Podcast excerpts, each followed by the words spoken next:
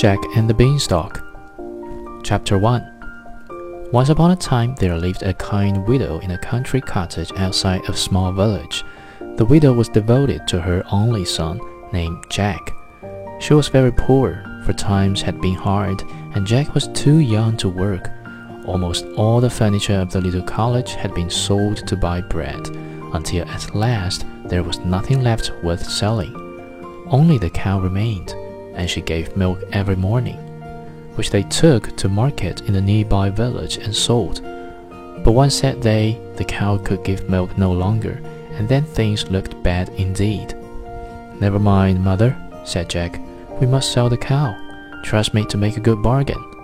And he took the cow away and went walking to the market.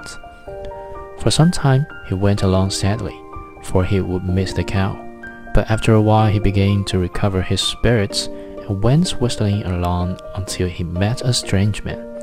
Jack knew everyone in the village and surrounding area, but he had never seen this man before.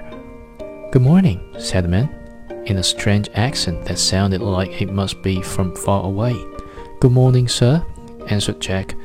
May I ask where you are going? said the man. I am going to the market to sell the cow. It is lucky you met me, said the stranger. You may save yourself the trouble of going so far.